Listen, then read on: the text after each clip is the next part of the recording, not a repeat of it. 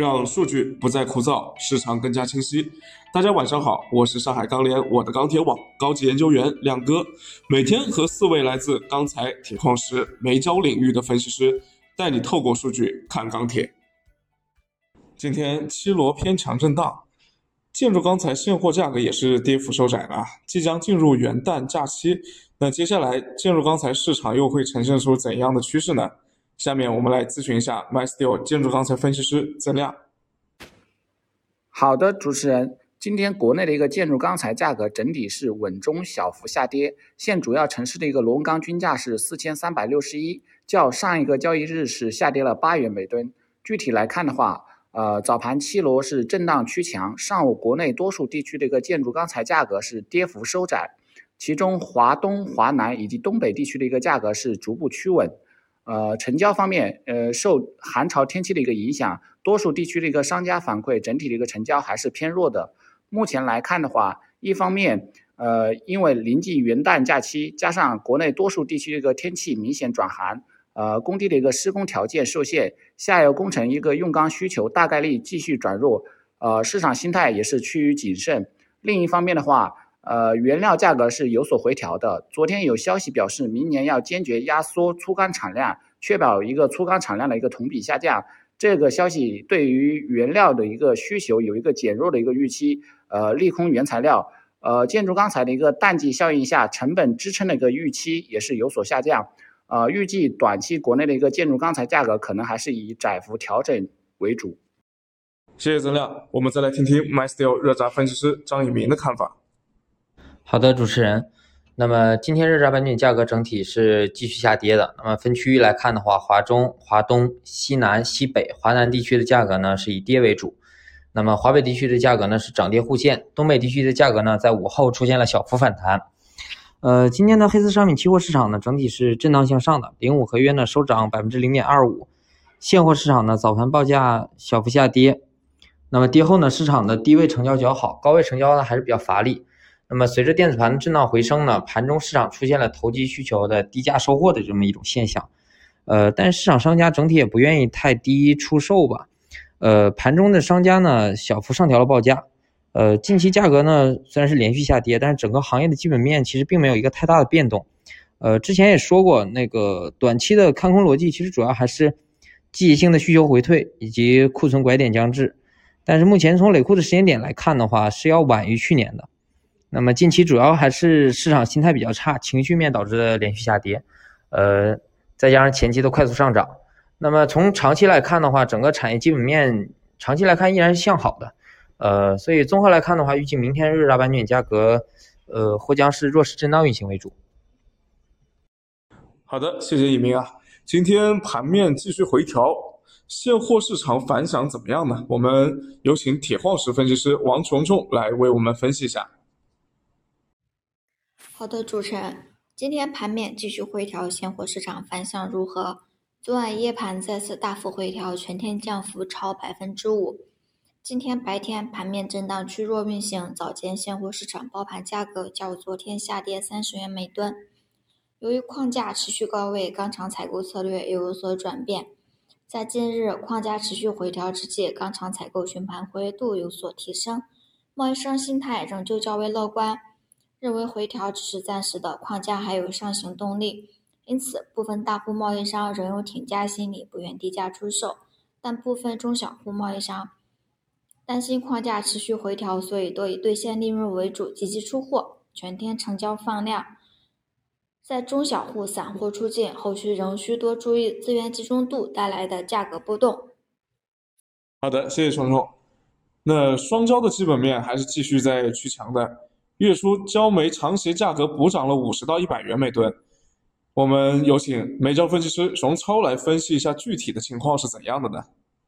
呃，好的，主持人。那么今天的话，其实整个双焦的一个市场啊，表现还是一如既往的，相对来说是偏强的一个态势啊。因为本身现货面这边，我们一直一直在说这个供需基本面非常的好，对吧？目前焦炭还是比较缺的一个状态。那至少从目前来看，我们看到这个去产能的因素影响可能还会再持续下去啊。今天的话，我们也看到了太原这边，呃，四米三焦炉的话，在这个月底之前应该要全部的淘汰结束啊，已经开始停止装煤了。啊，那么预示着的话，未来一段时间可能这个焦炭的产量可能还会进一步下降啊。而钢厂这边的话，我们目前看下来，大家的库存还是比较吃紧的啊，而且钢厂的话已经有这个开始着急去这个产地的这个催发货啊，各种情况啊，那么库存的话可能还会进一步的下降。那未来一段时间的话，整体看下来，整个焦炭的一个基本面应该还是偏强，价格预期在节后啊，就元旦之后可能还会有一个继续上涨的一个还还。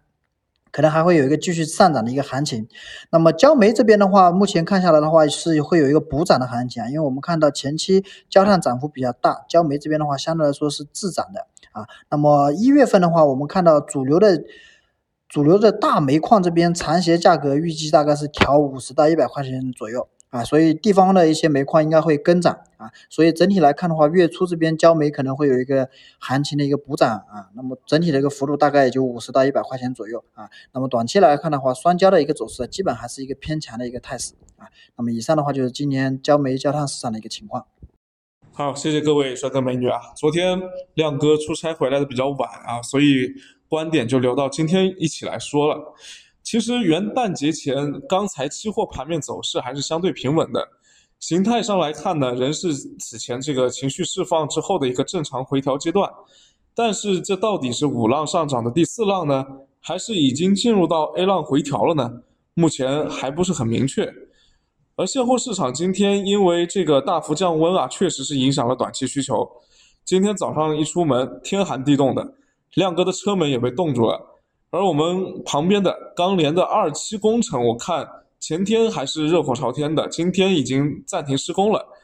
所以这个天气的影响啊，短期对于建筑钢材的采购需求肯定是有影响的。那降温实际上对于冷轧和热轧这种工业用的板材影响实际上并不是那么大的。但是这两天现货的持续下跌，我认为仍是属于补跌阶段，高利润的一个正常灰土。获利商家的一个落袋为安。呃，亮哥近期出差跟制造业的客户交流，了解到啊，一家有一些这个有锁价操作的企业，大多数都提前订了货，而且有些操作的比较好的，还低于当前的一个市场价格，所以价格的回调反而是有助于啊，他们订货的这个板材加工厂减少价差的一个损失。那原料市场近期可能下跌的意愿不会太强。，MySQL 统计到的高炉产能利用率依然是维持在一个偏高的水平，焦炭还在继续提涨，可能啊真的是要等到钢厂利润挤没了，才有动力减产。那么这个今天曾亮说的这个消息呢，是工信部肖部长在二零二一年，呃这个全国工信部工作会议上说到的，说是要围绕。碳达峰、碳中和的这个目标节点，呃，来实行这个来实施工业低碳行动。钢铁行业呢，说是要坚决的压缩粗钢产量，确保粗钢产量同比下降。那这个消息呢，我认为是比较重要的啊。当然，这个增量也说到了，可能对于这个市场的一些预期会有一些影响。那这个消息实际上对应的是。我国承诺在二零三零年碳排放要达到峰值，二零六零年要实现碳中和的这么一个目标。